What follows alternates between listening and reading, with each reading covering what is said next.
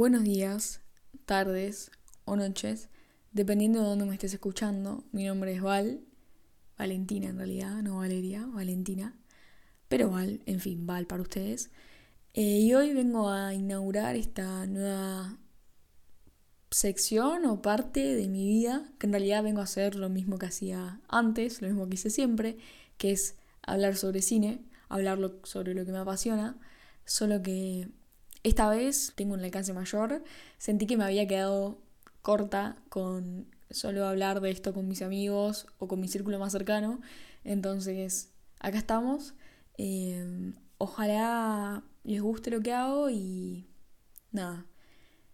Siento que la conexión que tengo con el cine solo nosotros dos sabemos muy bien qué me pasa a mí con el cine. No me gustaría describirme como diferente. Ah, no, mentira, no me gustaría describirme como, diferente porque no lo soy, pero sí sé que es indescriptible la conexión que yo siento con las películas que me gusta ver y que disfruto ver, e incluso también con las que no disfruto ver y trato de aprender lo mejor posible y lo mayor posible sobre estas. Así que bueno, hoy vengo a hablar sobre una película en honor a este increíble mes de junio. Em, vengo a hablar sobre la vida de él, una película bastante polémica, eh, bastante polémica y criticada, pero vengo a dar una mirada más objetiva y a dar un análisis eh, un poco más de la mirada de la dirección, de la producción, del guionismo, sobre la trama. Eh, pero me gustaría hacer un disclaimer eh, no estoy de acuerdo con lo que Cage hizo y claramente haber estado en la posición de las dos actrices habrá sido literalmente una pesadilla. Em, pero nada, eh, siento que esta película fue el boom en 2013, tipo, más de uno, yo incluyéndome, ¿quién no soñaba bailar I Follow Rivers con Adele enfrente? Tipo, dale dale, yo, yo sé que vos sabes, yo también lo quería. Pero bueno, la vida de él está protagonizada por Lia Sidhu y por Abel Adelex, no sé, el apellido es muy largo, y está dirigida, eh, producida y un poco guionada por Adelatif Kishki, o Kishke, Kishke, digámosle. Eh, esta gana la Palme d'Or en el Festival de Cannes en 2013 y deja perplejo a todos los jurados, incluyendo a Steven Spielberg, que ese año había sido un jurado invitado. Está basada en la historieta del nombre Blue is the warmest color, eh, Le bleu est une couleur chaude de Jules Marot y causó un impacto muy grande cuando salió. Eh, y el New York Times dice, Blue is the Warmest Color es una historia de amor febril, generosa y agotadora. La crónica del paso de una mujer joven de la curiosidad a la angustia a través de un apego desgarrador y dichoso hacia una mujer un poco mayor. Yo tengo una perspectiva totalmente distinta y una apreciación totalmente distinta a esta historia. Me gustaría dejar a Emma, que es la mujer un poco mayor, en segundo plano y para mí esta historia narra el crecimiento introspectivo de una persona cómo ésta se pierde y se encuentra y vuelve a caer en ese círculo vicioso de perderse y encontrarse con el fin de aprender y crecer como ser humano. El desarrollo de la identidad sexual actúa tan protagonista como Lía y Adele. Eh, siento que es eh, la película, yo al menos no la categorizo como una película lesbiana o como un romance lésbico, sino que em, me gustaría categorizarla, como muy bien dije antes, el crecimiento introspectivo de una persona. La primera parte de la película es la clara honeymoon face, donde están literalmente obsesionadas la una con la otra. Cada beso está lleno de pasión, cada mirada está, o sea, puedes ver cómo se miran y puedes eh, realmente sentir lo mismo que sintieron ellas o al menos si alguna vez lo sentiste te puedes sentir identificado y si no lo sentiste también, eso para mí es lo mejor, es que al nosotros estar viendo la mirada de él podemos realmente sentir todo en un primer plano y sentimos y vemos y decimos lo mismo que dice ella o que siente ella o que ve ella. Y a mí, en mi opinión, el primer beso a mí me dejó muy satisfecha como espectadora. Siento todo lo que sintió Adele en ese momento. Su amor está lleno de pureza para ser la primera vez que las dos lo sienten. Es simplemente una parte de sus vidas que es exclusivamente feliz y donde las dos están dispuestas a disfrutar plenamente de la otra. La segunda parte, por otro lado, es madura y es el comienzo de nuevos caminos y principios. Sus vidas empiezan a reflejar el estado en el que cada uno está. Su comunicación empieza a fallar cuando cada uno encuentra un lugar feliz. Por su parte, Emma, estrenando galerías y comenzando su carrera artística, y Adele, por otra parte, ejerciendo el oficio que ejerce, que es ser maestra. Aunque al fin y al cabo todos sabemos lo que les espera. Esa ruptura y la primera discusión, al igual que el encuentro final, eh, nos toma por sorpresa y las vemos tan devastadas a las dos que apuesto a que más de uno lloró, incluyéndome a mí también. Obvio, me pone retro la escena, pero bueno. Siento que, al igual que muchos otros, la dirección de Cage que es lo cuestionable. En todas sus obras vemos presente como finalidad la pura interpretación del espectador. Cage que filma la realidad tal como él la percibe, cruda, pulsante, y pretende que nosotros hagamos lo mismo basándonos en nuestras experiencias personales. Él hace que nosotros nos metamos literalmente y acorralemos a Adele y percibamos todo lo que ella ve, siente y dice, como bien dije anteriormente, en su estado más real. Aunque de todos modos, este estilo de dirección es un arma de doble filo, cosa que vemos representada en las escenas de sexo, donde predomina el eroticismo y la mirada patriarcal, claramente. Gracias a que está filmada desde la mirada de un hombre heterosexual cisgénero, eh, hace literalmente, o sea, hace que a mí al menos me saque canas verdes, literalmente. Eh, creo que todos podemos acordar que hubiese estado mejor que una mujer al menos hubiese dirigido, producido y un poco guionado esta película.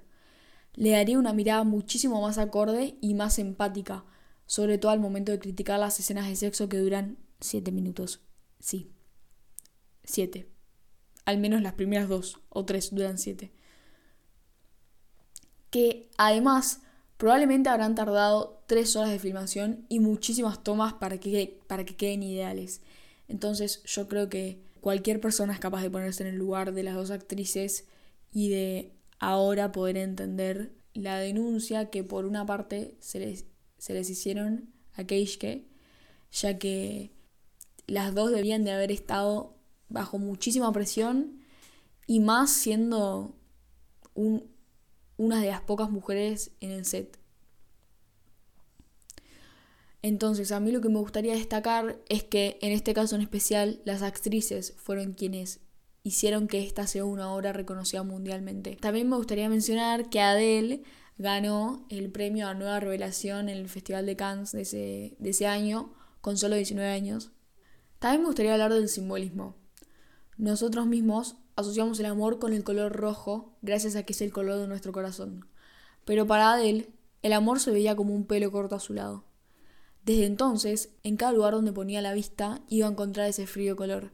Las flores le llamaban mucho más la atención, los jeans eran solo azules y el cielo la hacía caer en esa mesura divina. Entonces, si ella considera al azul como el color más cálido, tal como el título en países de habla inglesa lo dice. ¿Quiénes somos nosotros para juzgarla? Vemos presente el color azul cuando se cruzan en la calle, con el pelo de Emma, cuando hablan por primera vez en las luces del bar. Aunque también vemos cómo dicho color se va difuminando cuando su relación empieza a tener un giro distinto. Emma cambia el color de su pelo cuando llega a la vida adulta y decide empezar su carrera artística como tal.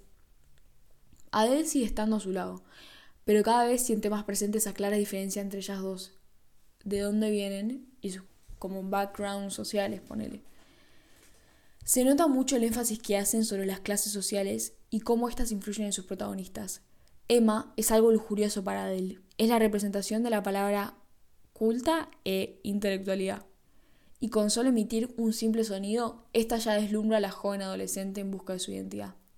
Vemos también este factor representado en la comida cuando Emma presenta a Adele a sus padres. Come tras. ¿Qué mierda come ostras cuando vas a presentar a tu pareja? Pero bueno. También tiene una mirada hacia la homofobia con la que yo no estoy muy de acuerdo. Los amigos muy intelectuales de Emma hablan sobre orgasmos y relaciones sexuales con gente del mismo sexo, tratándolo con una cotidianidad que los amigos de Adele claramente no hacen. La clase trabajadora se ve como tildada de homófoba, que no me parece correcto ni una adecuada representación de esta.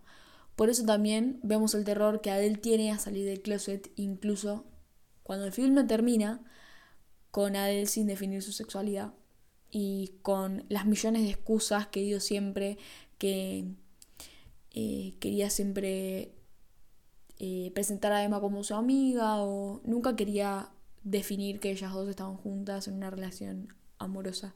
La fotografía está tan increíblemente filmada que podemos ver con simpleza lo vivo de cada escena, toma y plano. Los exteriores de Francia son chef al igual que esos primerísimos primeros planos en los que te da ese sentimiento de eh, ver a la otra persona desde un punto de vista distinto y de sentirte más cerca a lo que cada una piensa y a lo que cada una está sintiendo en ese momento. También me gustaría destacar eh, la edición, que la verdad es que debió haber sido un trabajito importante eh, editar, em, editar y recortar a la película en 179 minutos de filmación, que también algo que me gustaría destacar es que estos primerísimos primeros planos hacen que eh, cada uno caiga en la mesura de la película y siento que ayudaron mucho, al igual que que no hubiese esos baches raros de edición, eh, a que podamos disfrutar la película y que no nos ni cansemos de esta ni que nos agarre aburrimiento, ya que es bastante extensa.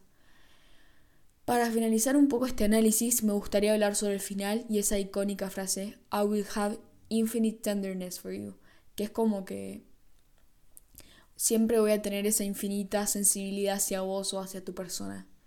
Ese último encuentro es todo para él. Ella pasa años dolida y se siente estancada. Por eso recurre a Emma y a verla eh, con el fin de sentir una última vez o de volver a recuperar ese sentimiento que ese sentimiento y esa, esa conexión que ellas dos tenían. El final de la película es un claro signo de que ella está en proceso de superación. Ese encuentro fue el desligamiento amoroso perfecto, en donde cada una le da un cierre a esa etapa.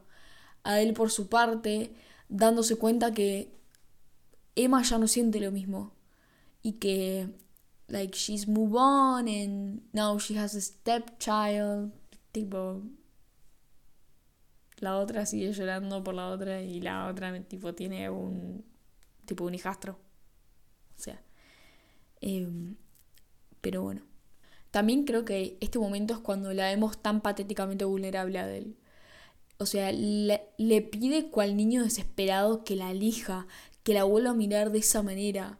Y vemos también como en ese último toque subido de tono eh, como Emma cede y le sigue el beso, pero luego repiensa y dice, no, o sea, yo estoy en otra y, y ya no, no siento lo mismo y no quiero volver a pasar por esto. Y siento que ahí, viéndolo de la mirada de él, es devastador. Es devastador para mí. Tipo, lo sentí, lo sentí yo devastador. Y estoy segura que ustedes, si la habrán visto, también la se habrán sentido devastados. Eh, pero bueno, la última hora de rodaje es. Siento que es lo mejor de la película. La parte 2 siento que es lo mejor de la película.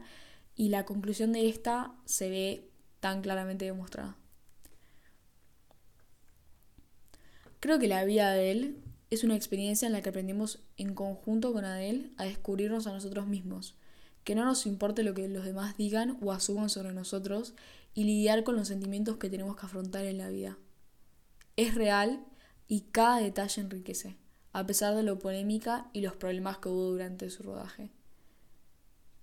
Así que bueno, eh, se las recomiendo, les recomiendo verla una vez y sentir un poco de lo que sintió Adele, que al fin y al cabo es un sentimiento de amor y la verdad es que en este mundo me parece que sentir un poco de amor nos viene muy bien, sobre todo en el contexto en el que estamos. Eh, así que bueno, nada, eh, gracias por escuchar y nos escuchamos alguna otra vez.